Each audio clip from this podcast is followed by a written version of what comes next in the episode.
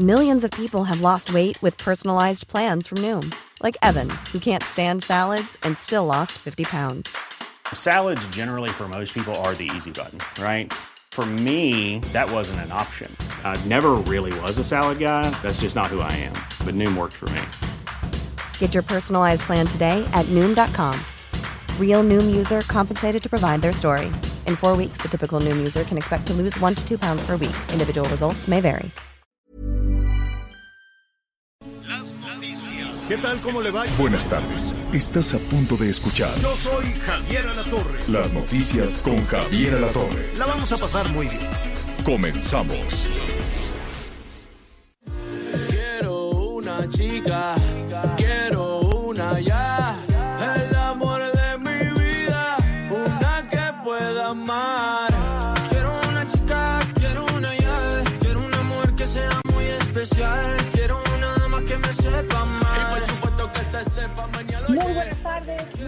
bienvenidos, qué bueno que nos acompaña, es las noticias con Javier Alatorre a través del grupo Heraldo Radio y también del grupo Audiorama. Un abrazo cariñoso a todos los rincones del país, bueno, calientito desde la capital. ¿Cómo estás, Miguel Aquino? Buenas tardes. Hola, ¿qué tal? ¿Cómo estás, Anita? Amigos, me da mucho gusto saludarlos. Muy buenas tardes. Finalmente hemos llegado al viernes, un viernes con mucha información, pero además atención, ¿eh? Un viernes en donde, no digo que de manera formal, porque bueno, pues esto ya había iniciado desde el año pasado, con las precampañas o por ahí con las este, precandidaturas y todo, pero prácticamente a partir de hoy inicia ahora sí a todo vapor la las campañas para la próxima elección del 6 de junio. Una elección la más grande que se ha desarrollado, y eso que no vamos a elegir presidente, la más grande que se ha desarrollado, la más grande que se ha organizado en la historia democrática de este país. Así que, pues atención, porque van a empezar la invasión de, de spots. Lamentablemente ningún spot hasta el momento pues ha sido utilitario, ha sido eh, bueno en cuanto a mensaje de cada uno de los candidatos, Anita, sino simple y sencillamente acusaciones, señalamientos y difamaciones por parte de los partidos políticos. Y de todos, ¿eh? Hoy no se trata de ninguno, de todos. Y bueno, pues estaremos platicando de distintos temas también. Eh, pues el gobierno de México presentó este viernes una nueva subasta de aeronaves para recaudar al menos 520 millones de pesos. Se realizará el próximo 12 de marzo en la base aérea militar del Aeropuerto Internacional de la Ciudad de México. Ya decíamos que finalmente hoy inician las campañas y pues también eh, en distintos estados del país, por ejemplo, en Colima, Guerrero, Nuevo León, San Luis Potosí y Sonora, y todo concluirá el domingo también 2 de junio. Y el Instituto Electoral y de Participación Ciudadana del Estado de Guerrero aprobó por seis votos a favor y uno en contra el registro de Félix Salgado Macedonio a la gubernatura del Estado. El 11 de marzo se dará a conocer quién ganó la encuesta de la Comisión Nacional de Honestidad y Justicia de Morena, aunque finalmente desconocemos pues qué vaya a pasar porque no puede cambiar de candidato eh, si no renuncia el señor Félix Salgado Macedonio. Vamos a ver qué nos comentan en relación a este tema. Y Melquiades Vázquez Lucas, precandidato del PRI a la alcaldía de La Perla en Veracruz, fue asesinado este jueves en el municipio de Mariano Escobedo. Y pues con este crimen, Miguel, ya suman 54 políticos muertos en este actual proceso electoral. Sí, la verdad es que es una, es una suma importante y sobre todo partiendo de que, como ya decíamos hoy, pues de manera formal ya empiezan las campañas en algún lugar. Y bueno, pues algo evidentemente está sucediendo, desde ayer ya lo comentábamos cuando escuchábamos el mensaje de la secretaria de Seguridad Ciudadana, Rosa Isela, eh, en donde, bueno, pues la señora decía, tenemos que hacer y tenemos que organizar. Y ya estamos trabajando en los tres niveles de gobierno, junto con los institutos electorales y junto con, este, con los propios partidos políticos, para darle protección precisamente a todos los candidatos que estarán buscando pues un puesto de elección, desde diputados, alcaldes, regidores, concejales y por supuesto 15 gobernadores. Sí es una situación lamentable, es increíble que a estas alturas, bueno, pues estemos hablando, eh, sobre todo en un país eh, como México, en donde a veces presumimos de mucha democracia o pre- presumimos que estamos llegando a cierta modernidad, pero en donde finalmente pues el crimen organizado sigue siendo de las suyas y pues no podemos negar algo, ¿no? Que de repente sí se involucra en asuntos políticos. El propio presidente de la República lo decía ayer, Anita, hay muchos lugares en donde la delincuencia organizada es la que pone y quita eh, ya sea candidatos o incluso autoridades en algunos municipios, ¿no? Pues Miguel, tendremos que hablar de estos temas y también eh, de la campaña de vacunación. Por lo pronto, eh, pues fíjate que el lunes podrán vacunarse los adultos mayores en el municipio de Pachuca y pues será en las instalaciones de la feria de Hidalgo y recuerde que solo se podrá acceder mediante turnos que se darán mañana y el domingo a las 11 y también dentro de la capital hidalguense. De acuerdo con la Secretaría de Salud de Hidalgo, el registro para las vacunas anti-COVID comenzará el sábado a las 9 de la mañana, de 9 a 5 para poder empezar el lunes ya con la con la vacunación. Y pues hay muchas dudas porque también en algunas delegaciones, alcaldías, también se va a empezar a vacunar ya, Miguel. Y que todavía no sabemos cuáles, porque desde ayer nos han estado preguntando sobre el calendario, pero la verdad es que todavía no sale este este calendario, todavía no se tiene claro cuáles van a ser las eh, las próximas demarcaciones que estarán vacunando. Por lo pronto, bueno, pues hay que estar, hay que estar muy atentos. Oye, Anita, y también, bueno, pues este, el próximo lunes 8 de marzo, Día Internacional de la Mujer, vaya que se ha generado mucha información, mucha controversia, pero lo que hoy está llamando mucho la atención es que se, seguramente nuestros amigos han visto en algunos lugares, no en esta administración, sino en sexenios pasados, estas enormes vallas de acero, estas enormes vallas metálicas de más de dos metros de altura que se colocaban pues para contener las marchas, ya sea en las inmediaciones del Zócalo, en la zona de Bellas Artes, eh, la, los ponían para proteger incluso algunos monumentos, el año pasado también se estuvieron utilizando. Pues esta mañana el Palacio Nacional ya amaneció con estas vallas de más de dos metros, estas vallas fueron colocadas y se están montando ya eh, eh, algunos operativos especiales, precisamente pues para evitar cualquier daño, para evitar que pues el grupo de feministas, el grupo de mujeres que estarán marchando el próximo lunes, que ahí, bueno, recordemos, hay quienes están organizando una marcha y protesta virtual, pero finalmente habrá grupos que sí, pues pretenden salir a las calles y pues desde hoy se están tomando estas previsiones con estas vallas de más de dos metros de altura, insisto, vallas de acero colocadas frente al Palacio Nacional. La imagen, la verdad, que no es del todo agradable, Anita. Pues sí, son, fíjate que son muchos colectivos, ¿no? Algunos van a, van a optar por, eh, pues, marchar de manera virtual, como ya, ya lo decías, porque finalmente estamos en pandemia y pues hemos platicado en distintos foros que lo que sucedió hace un año, ¿no? En donde pues la Ciudad de México, distintas partes de, del país, distintas ciudades y también en el mundo hubo olas violeta, pues no, no, esto no podrá ser debido a la pandemia, entonces pues sí, sí habrá algunas marchas, pero sí se están haciendo convocatorias para que de alguna manera o de otra pues que tomes una fotografía con una con un pues, con un letrero de lo que quieras tú vas a marchar tú vas a cómo cómo vas a, a, sumarte a todo esto Anita vas a marchar o vas a qué, qué, qué, qué piensas tú que has vivido todo esto este pues eh, desde luego no solo la, que has participado en marchas, que has entrevistado a colectivos feministas, que has batallado también como mujer para abrirte camino laboralmente. ¿Qué, piensas de esta fecha? Mira, Javier, a mí me parece que no es el tema de una, de, de una fecha, pero sin lugar a dudas es un día importante. Detrás de esta lucha, de este día, pues hay la batalla y la lucha de muchas mujeres que estuvieron antes que nosotros que gritaron, que lucharon, que se manifestaron, que trabajaron y pues sí es importante que estemos pendientes de estas fechas, sobre todo porque si hoy podemos utilizar pantalones, si podemos tener acceso a la educación, si podemos votar y ser votadas, se debe a la lucha de mujeres, de feministas que estuvieron antes que nosotros. Ahora, la otra batalla es que viene. Nosotros tenemos que seguir luchando unidas, cada quien desde su trinchera, hay distintas formas de expresar el feminismo y a mí me parece que hay que luchar por las que vienen, por las que estamos y cuando faltan tantas hijas, tantas madres, tantas hermanas, no podemos quedarnos calladas ni indiferentes, porque realmente debemos llegar al punto en donde no falte nunca ni una mujer más y que no muera una mujer por ser mujer en este país. Tienes, tienes, toda, tienes toda la razón. Vamos a retomar ese tema. Oigan, ustedes dos no me han dejado saludar. Llegaron con unas ganas. Anita Lomelí, Miguel Aquino, y no me han dejado saludar. ¿Qué es eso? Muy buenas tardes, ¿cómo les va? Buenas, tardes. calurosas tardes.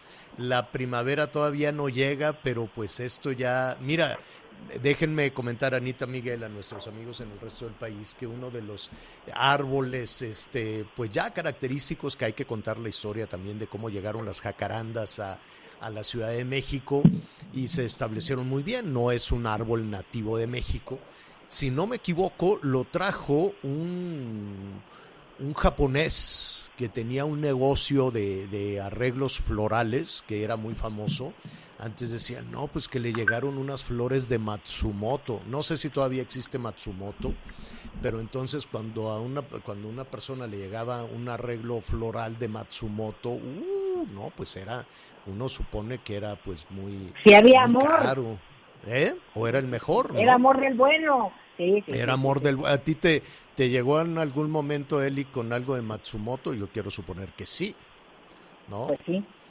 sí, sí, sí. Me imagino. Entonces este señor trajo las jacarandas a México. Y este y bueno, pues han prendido muy bien. Y ya las jacarandas, por lo menos este hoy por la mañana las jacarandas aquí de la Barranca ya están moraditas, moraditas, de a poquito. Ahí van, ahí van y este la Ciudad de México ya en algunos lugares ya está el árbol así chillando de morado, en otros ahí va y al ratito la Ciudad de México se pone bellísima, se pone muy muy muy muy bonita con las jacarandas floreando. Se adelantó pues sí porque ya estamos con los calores, ya empieza, ya tenemos problemas de sequía, los incendios, Anita Miguel, están superando hasta ahorita en lo que llevamos del año ya superó todos los incendios que se habían registrado en años anteriores. Hay que tener muchísimo cuidado con los incendios forestales y desde luego ya se empieza a batallar con la sequía en diferentes eh, regiones del país. Hoy que es Día de la Ganadería, por cierto, eh, eh, este, este es un tema importante desde luego. Al respecto, esta mañana muy temprano habló también el secretario de Agricultura. Es un asunto importante que de pronto con este tema de las elecciones, de cómo se llama, de los candidatos con acusaciones de violación, de tanta cosa que este, se van agolpando, más la pandemia, más las vacunas, pues de pronto este, no le damos eh, la, la, atención. Aquí sí, desde luego, aquí sí lo hemos hecho y lo seguiremos haciendo, pero es importante que eh, se, escuche lo que están batallando en el campo con la falta de agua, con la falta de sequía. Hoy hubo algunas manifestaciones incluso en la Ciudad de México porque ya empezamos con el problema de desabasto de, de agua. ¿Se acuerda que cuando empezó la pandemia aquí hablábamos con algunos este, alcaldes o alcaldesas y le decíamos, oye, ¿cómo le van a hacer para entrar a la pandemia si no hay agua? Y pues no hicieron nada definitivamente se quedaron muchísimas eh, eh, alcaldías y muchísimas regiones, sobre todo aquellas en donde hubo mayor número de contagios, sin darle a la gente la posibilidad de lavarse las manos, ¿no? Todo el año de pandemia con pipas, con tambos, con un chorrito de agua, la verdad es que la pasaron muy mal y justo ahí es en donde pues también se detonó todo este tema de la pandemia. Bueno, eh, qué gusto saludarlo esta tarde de viernes. Eh, vamos a tener muchísimos eh, información, información que está en desarrollo. A propósito de la Ciudad de México, pues va a seguir en naranja porque había muchísimo optimismo que si con las vacunas y que si ya estaba bajando el tema hospitalario y nada. Resulta que se estancó eh, toda esta situación, así es que no hay que bajar la guardia, siga usando usted lo básico que es mantener la sana distancia, use el cubrebocas, este, en fin, todo aquello que nos ayuda a, este, a seguir adelante. Así es que eh, mucho cuidado con eso. Y yo me quedé, perdón Anita, me quedé esperando, no sé si al rato va a suceder, este, pues más alcaldías para las vacunas.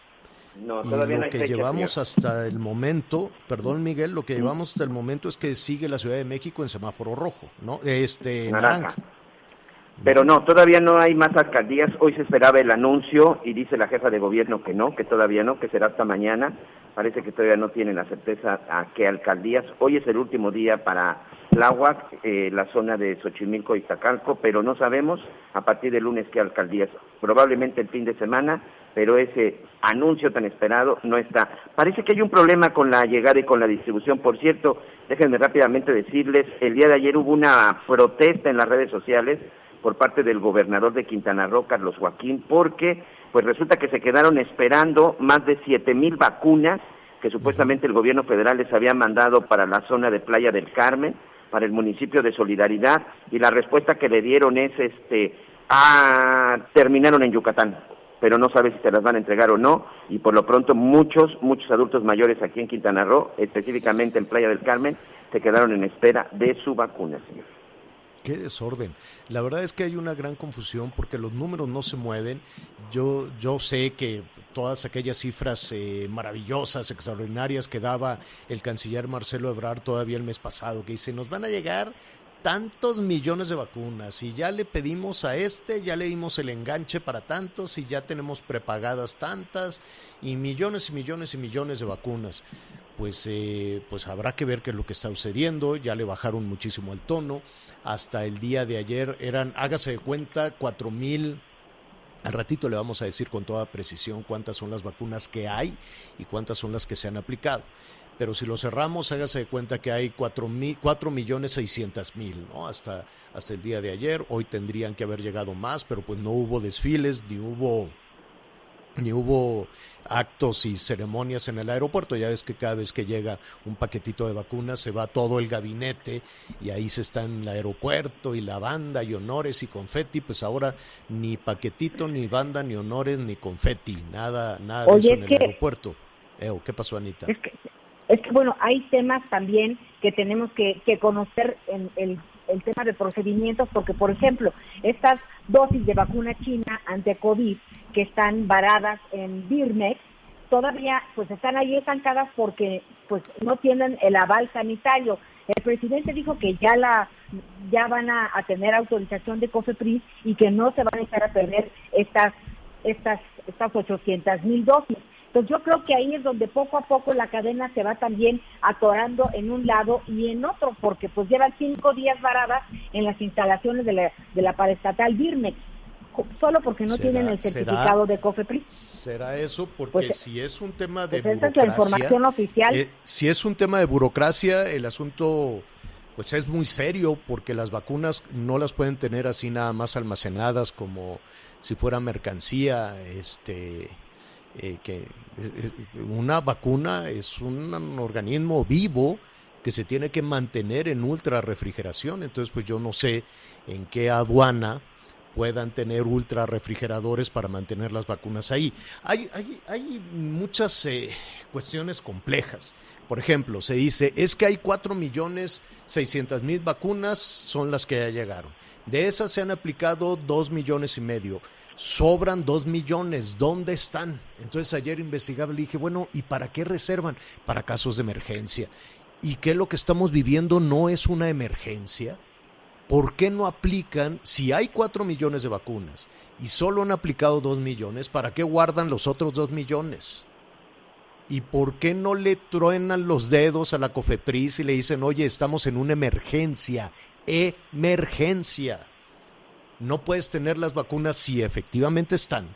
No puedes tener las vacunas almacenadas en una bodega del aeropuerto, quién sabe de dónde, ¿no? No, no, o en un laboratorio, o en, donde usted quiere y mande. De que es una emergencia, es una emergencia. Y que las cosas se estancaron en la Ciudad de México, que ya iba la curva ahí descendente, pues se estancaron. Vamos a decir las cosas como son. O sea, se quedaron en naranja y en una de esas regresa al al este al rojo porque pues este no se ha anunciado en qué otras alcaldías se va a ¿cómo se llama? distribuir la vacuna, tampoco se anunciaron nuevas este nuevas aperturas, así es que el asunto pues sigue sigue en el aire. ¿Qué podemos hacer nosotros? Cuidarnos, o sea, seguir con las cuestiones básicas, seguir con el cubrebocas, utilice bien el cubrebocas. Fíjese que hoy salí muy temprano a una, a, una reunión que tuve ahí al ratito, les voy a contar con quién. Y mucho de lo que se veía en la calle era la gente pues ya muy suelta, ¿no? Ya como bajando mucho la guardia, como diciendo, al cabo a mí ya me dio, o la gente que se pone el, el, cubrebocas en la papada para platicar con sus cuates, y qué onda, güey, no sé qué. dices, está ya demasiado relajado, relajado el asunto. Eh, el hecho es que junto con esa eh, relajación, pues ya el gobierno está anunciando, por lo menos el gobierno de la Ciudad de México, que ha sido, que, que se está regresando de a poquito todo el terreno que se había ganado en la, en la recuperación de camas, este, pues ya se está regresando.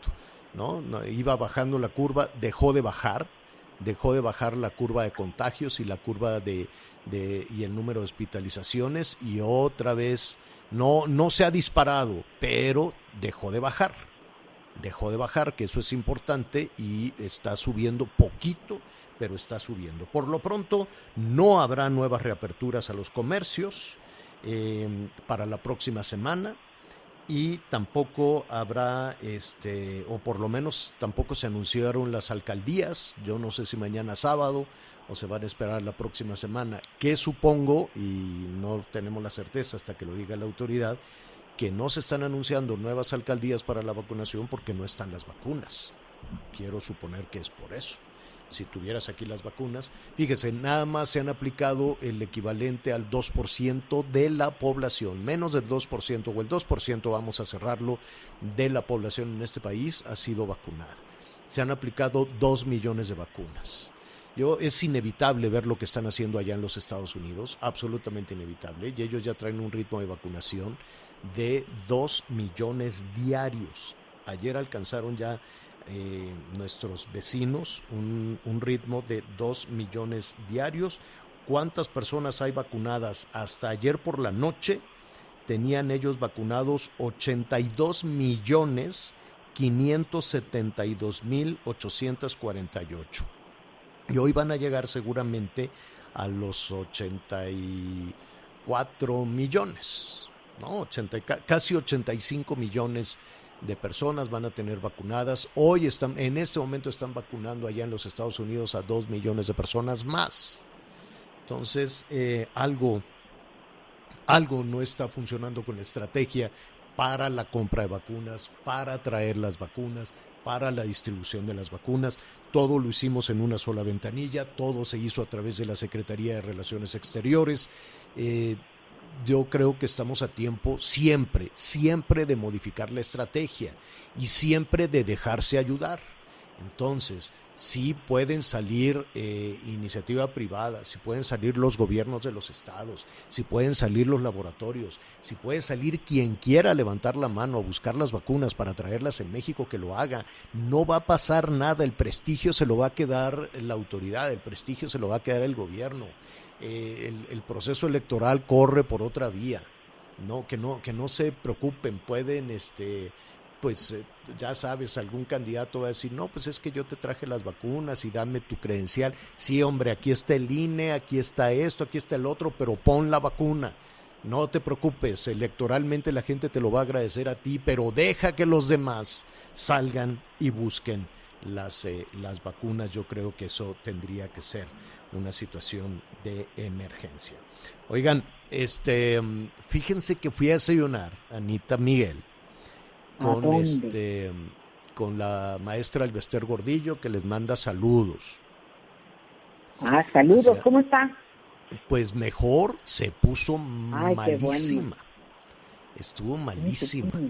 Este, con todo este tema de, la pandemia, pero mala, mala, malísima. No, eh, había trascendido ah. que tenía COVID y le dije, oiga maestra, que tuvo COVID. No, se enfermó de un tema intestinal, pero se puso gravísimo. Mm. Entonces, este, estuvo casi un mes en coma inducido, eh, sedada, intubada. O sea, francamente mal. Y en, y en medio de eso, cruzó también la pandemia. Pero ya está, este, ya está muy bien y estuvimos ahí platicando, pues ya ves, es un personaje que ha estado eh, pues en medio de, los torbellinos de la política, ¿no? En medio de muchas situaciones, estuvo en la cárcel, estuvo manejando todo este tema de magisterio, hay un nuevo partido político del cual pues ella tiene también ahí muchísima presencia. Entonces pues un personaje que ha conocido eh, pues el tema de la política. Yo le decía, oye, dijo eh, el, el Manuel Bartlett, el de la Comisión Federal de Electricidad, dijo que hable el Bester de las, de las elecciones. Y dice, uh, si yo hablara, le dije, pues ve hablando. Entonces le estamos Pues que hable. Exacto, le estamos convenciendo, le dije, vámonos tema por tema.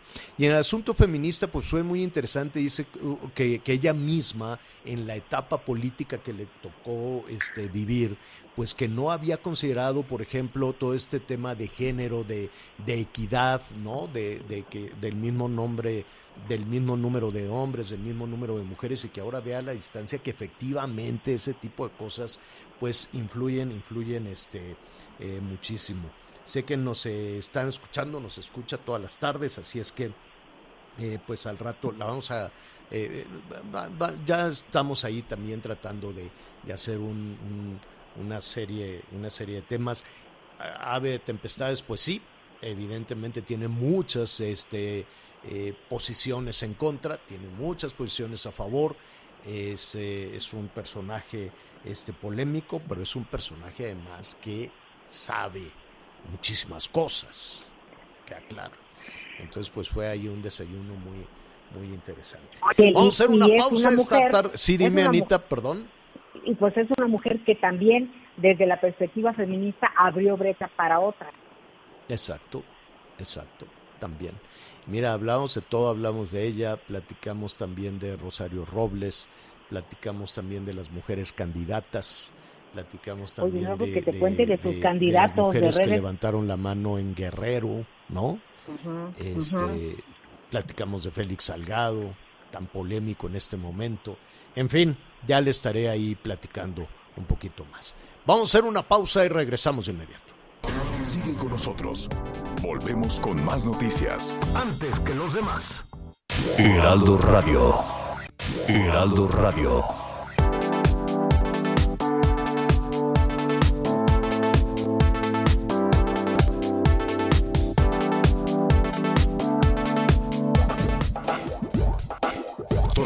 Más información. Continuamos. Las noticias en resumen. Rosario Robles ofreció solo pagar una multa de 5.377 pesos por la llamada estafa maestra, cantidad que representa apenas el 0.0001% de los 5.073 millones de pesos que la Fiscalía General de la República le exige como reparación del daño. En Chihuahua, el dirigente local del PRI y candidato a la presidencia del municipio de Nuevo Casas Grande, Yuriel Armando González, fue asesinado la noche de este jueves a un lado de las instalaciones del Comité Municipal del PRI. De acuerdo con información del Servicio de Administración Tributaria, la declaración anual 2021 correspondiente al ejercicio fiscal 2020 debe presentarse este mes de marzo si se trata de personas morales. Hoy el dólar eh, compra en 20 pesos con 73 centavos y se vende en 21 con 25. El reporte carretero. Muchas gracias, saludos a todos nuestros amigos que nos acompañan en este momento, sobre todo en la zona de Guanajuato. Mucha atención si usted está circulando por el tramo que va de la zona de Acámbaro a Celaya. Se va a encontrar con obras de mantenimiento a partir del kilómetro 72 hasta el kilómetro 77, esto en dirección a la zona de Salvatierra. Y para nuestros amigos en San Luis Potosí también tenemos reducción de carrera de la circulación por obras a partir del kilómetro 137, eso en dirección a la capital potosina.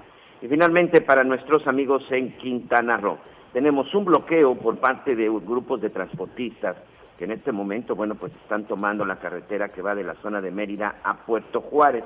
Así que por favor a manejar con mucha precaución.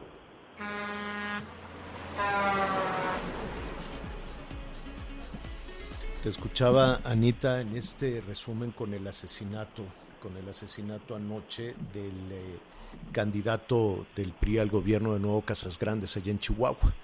Eh, de acuerdo a lo que dice el PRI, no había recibido ningún tipo de, amenaza. Él antes de ser candidato había sido jefe de la policía. Llegó ya, ya eh, hace esa mañana, pues ya se ha designado al, a quien sería el nuevo candidato del PRI a nuevo, Casas Grandes. Yo no sé, desde luego, qué tan echado para adelante con toda esta situación estará eh, eh, Julio, Julio César Ramírez, que es el candidato sustituto, a, que, a quien asesinaron es Armando González, Yuriel Armando eh, González. ¿no? El tema con, con, el nuevo candidato del PRI es que él sí ha recibido amenazas. Él hace, y no solo ha recibido amenazas, ha sido también víctima de algún atentado y con todo y eso aceptó la candidatura. Todo esto, pues desde luego, abre un, pues, un esquema de, de muchísima incertidumbre, un asunto que se discutió incluso en Palacio Nacional, eh, de tratar de blindar eh, todo esto.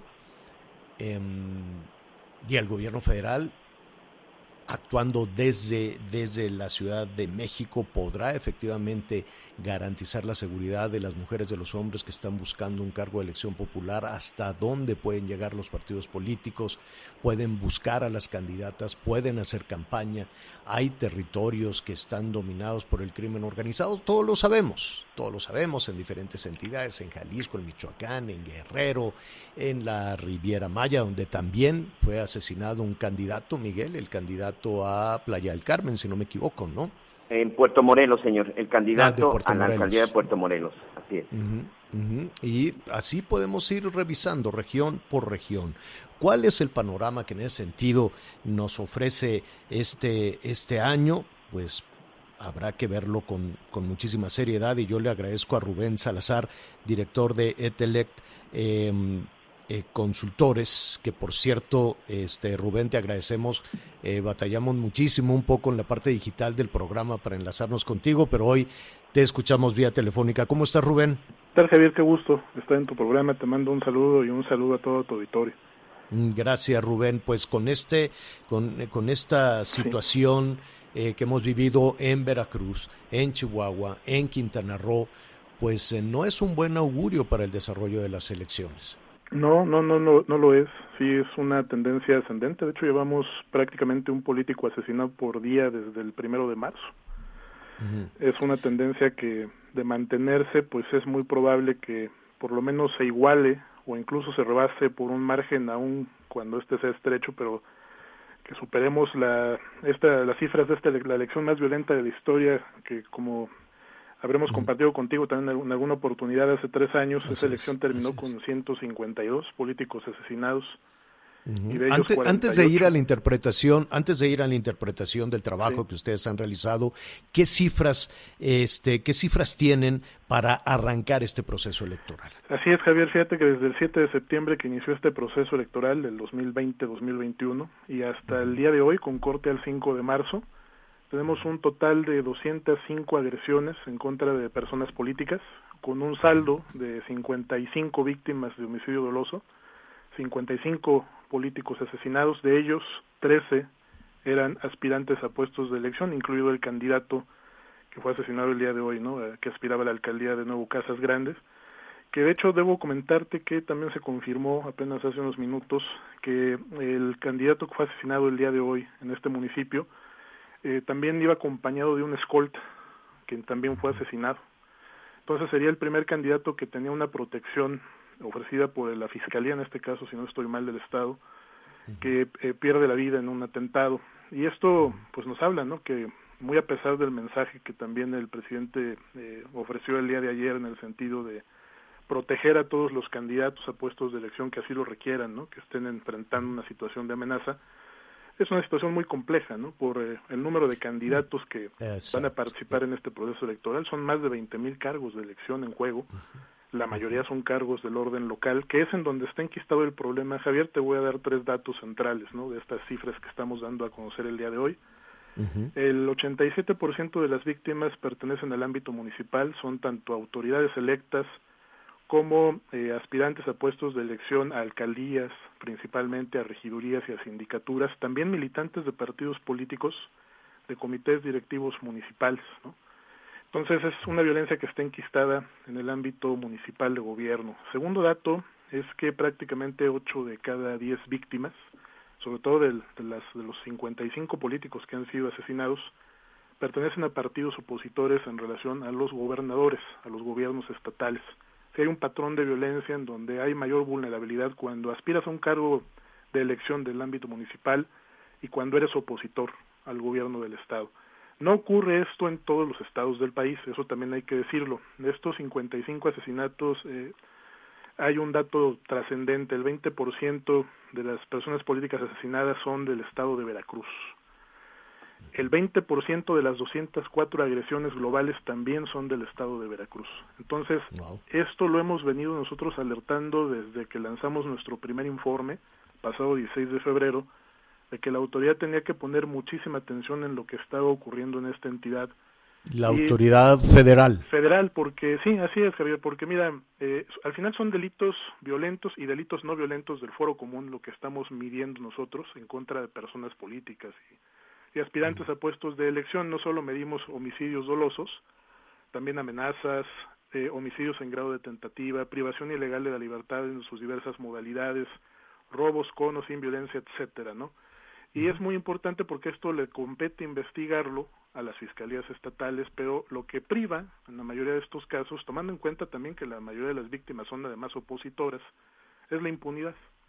Sobre todo en los asesinatos de estos tres aspirantes que llevamos asesinados en este, en este proceso electoral, no ha habido una sola detención, Javier. ¿no? Entonces, eh, eso nos habla muchísimo también de que algo que hace falta, sigue haciendo falta, me parece que en el mensaje de ayer del presidente también es algo que nosotros eh, pensamos es necesario que se dé a conocer y que acompañe la propia estrategia que anunció el gobierno federal, que la Fiscalía eh, General de la República traiga los casos al menos de los aspirantes que están siendo asesinados para investigarlos, dar con los autores no solo materiales, sino principalmente intelectuales, precisar los móviles, ya, ya sea se trate de móviles de tipo criminal o incluso político, y de haber este último móvil, de haber, eh, por, por, por supuesto, intencionalidad política en todos estos, en algunos de estos casos, sancionar a los responsables no solo en la parte penal, sino en la parte electoral.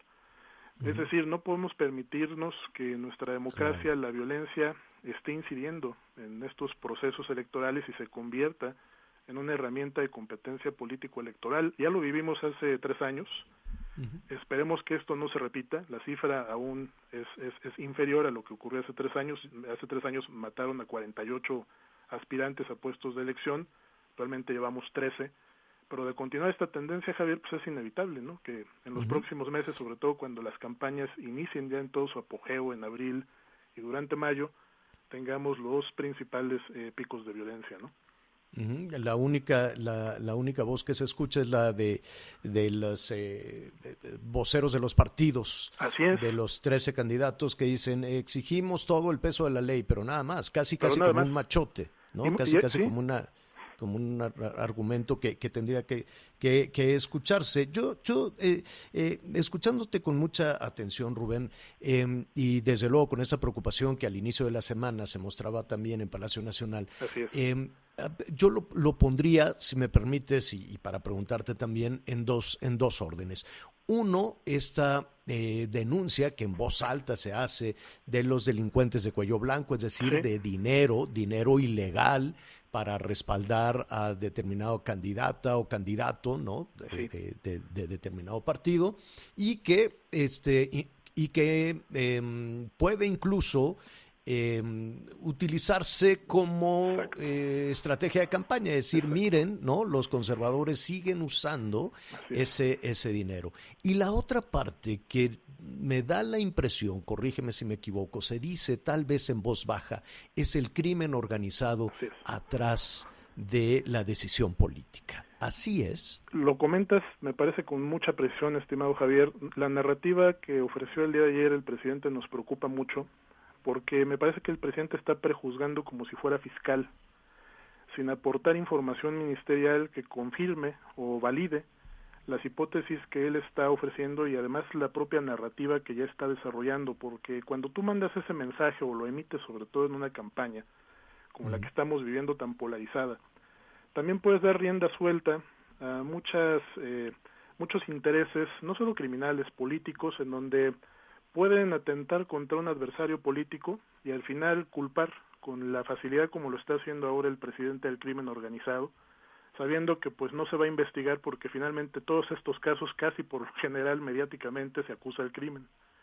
E incluso yo te diría que en las investigaciones en donde sí se ha avanzado, hay, hay, hay detenciones e incluso sentencias, que son muy pocos los casos, nosotros vemos un 90% de, entre un 85 y 90% de impunidad histórica desde el año 2000 que tenemos nuestra base de, atentados contra políticos en los, lo que se refiere a los asesinatos, pero en aquellos casos irresueltos, incluso las propias fiscalías pocas veces llegan a determinar la culpabilidad del narco en algunos de estos atentados. Por lo general son móviles de carácter personal, sentimental, a veces por cuestiones de robo, ¿no? Lo que terminan concluyendo en muchos de estos casos y lo que priva en general es la impunidad. Entonces me parece que la narrativa en ese sentido no es la, adecuada. También, para culminar, culminar este comentario, eh, eh debo comentar que el diagnóstico que presentaron ayer es impreciso. Las cifras son imprecisas, están eh, contabilizando en, primer lugar personas que no son políticas y en segundo lugar mezclando políticos con funcionarios que no tienen ni militancia partidista ni aspiraciones eh, políticas. Además, estos 55 políticos que han sido asesinados, Javier, en este periodo electoral, vamos a dar a conocer en unas horas, vamos a enviar a medios de comunicación eh, una actualización de nuestro indicador de violencia política, han sido asesinados en este mismo periodo, desde el 7 de septiembre hasta el día de hoy, 66 personas servidoras públicas sin militancia partidista y sin aspiraciones políticas. Es decir, tenemos un total de 121 víctimas entre políticos y funcionarios sin militancia o aspiraciones políticas.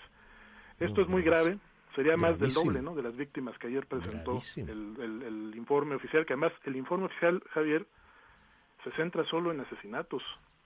Nosotros tenemos 204 agresiones contra políticos. O sea, una, una variable muy prospectiva es la variable de amenazas. Claro. Y ni siquiera nos presentaron esa información porque no la tienen, eso es lo más grave. Están eh, las fuentes que nosotros vimos que son las que están mal. Por ejemplo, están incluyendo periodistas muertos. Los periodistas no son políticos. O sea, ya confirmamos, no tienen ni siquiera una militancia partidista para haber sido incluidos. En todo nuestro indicador no hay ningún periodista con militancia partidista. Entonces, ¿cómo es posible que el gobierno, de dónde está obteniendo sus fuentes, quién le está informando al presidente? No tienen, eh, al no tener precisión en el diagnóstico, las estrategias también pueden ser defectuosas porque la diferencia que hay entre políticos y funcionarios es eh, totalmente eh, aplicable en estos casos porque eh, no es lo mismo un proceso electoral que la violencia que también eh, pues eh, experimentan los los funcionarios designados por ejemplo de dependencias o entidades como CFE como el IMSS que son también dos dependencias que han estado en el ojo del huracán. Algunos de estos funcionarios que tenemos en este conteo de 66 que han perdido la vida pertenecen a estas dependencias. Entonces sí es importante tener esa precisión no para que las estrategias también eh, pues puedan ser efectivas. Si hay alguien, si hay alguien que quiera diseñar una estrategia. Si hay, si hay alguien que la quiera diseñar, pero ya partiendo del diagnóstico las cosas, las cosas no pintan bien, ¿no?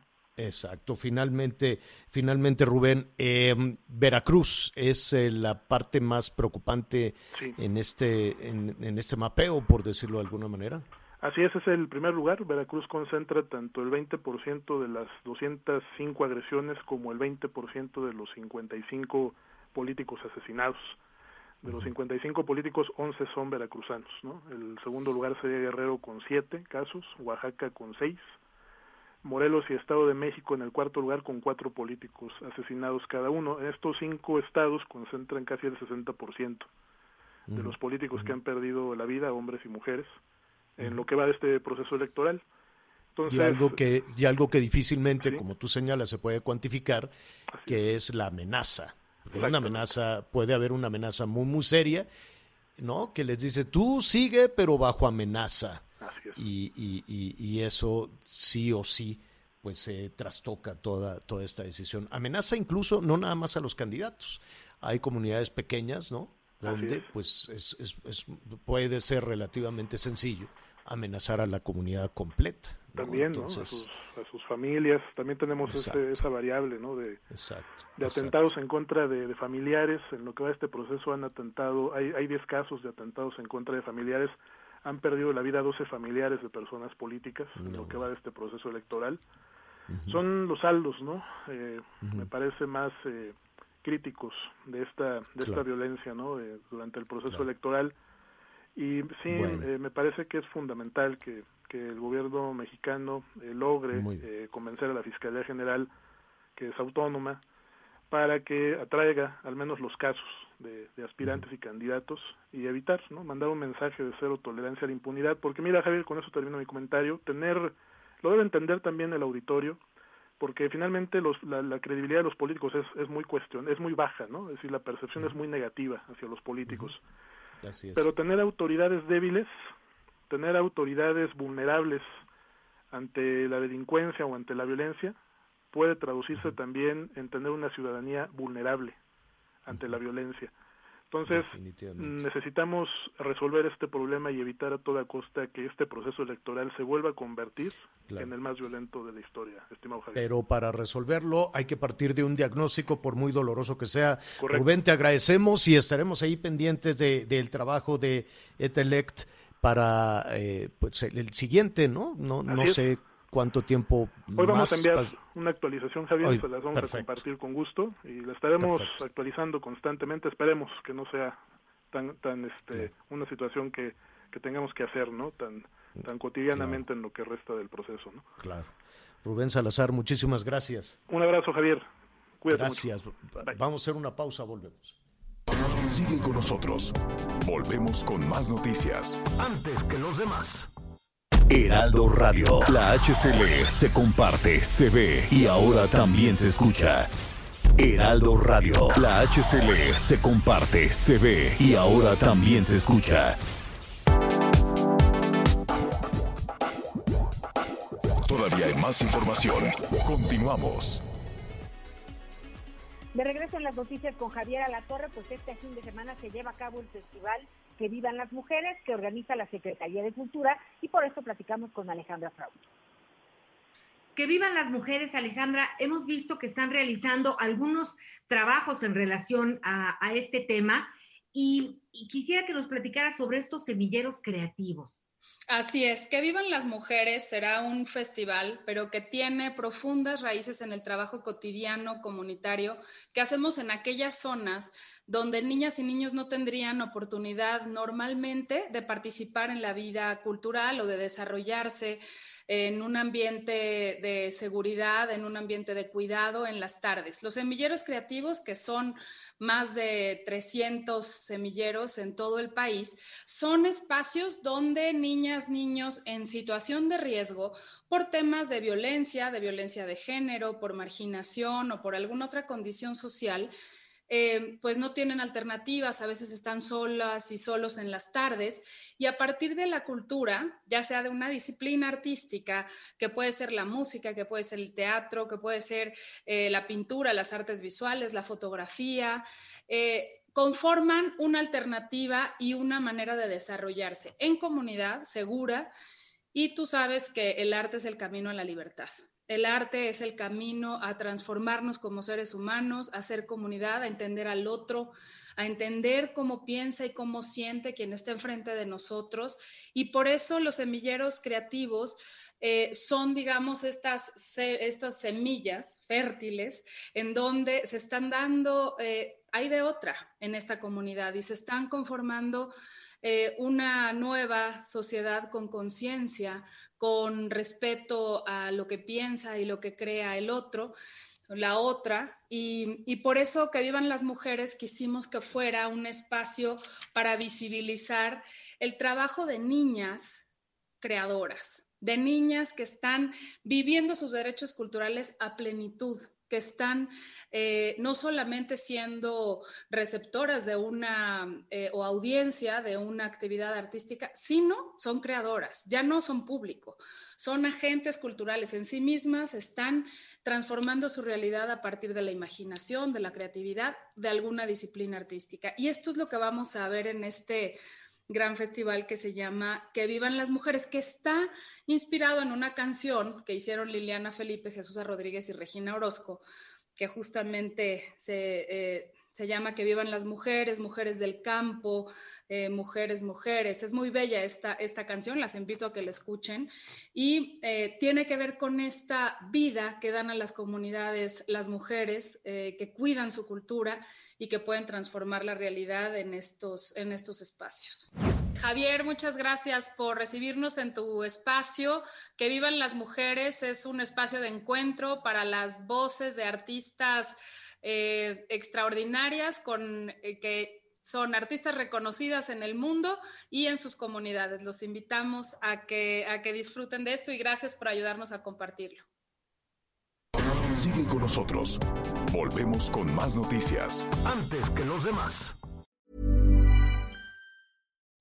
When you make decisions for your company, you look for the no-brainers. If you have a lot of mailing to do, stamps.com is the ultimate no-brainer. Use the stamps.com mobile app to mail everything you need to keep your business running with up to 89% off USPS and UPS. Make the same no-brainer decision as over 1 million other businesses with stamps.com. Use code program for a special offer. That's stamps.com, code program.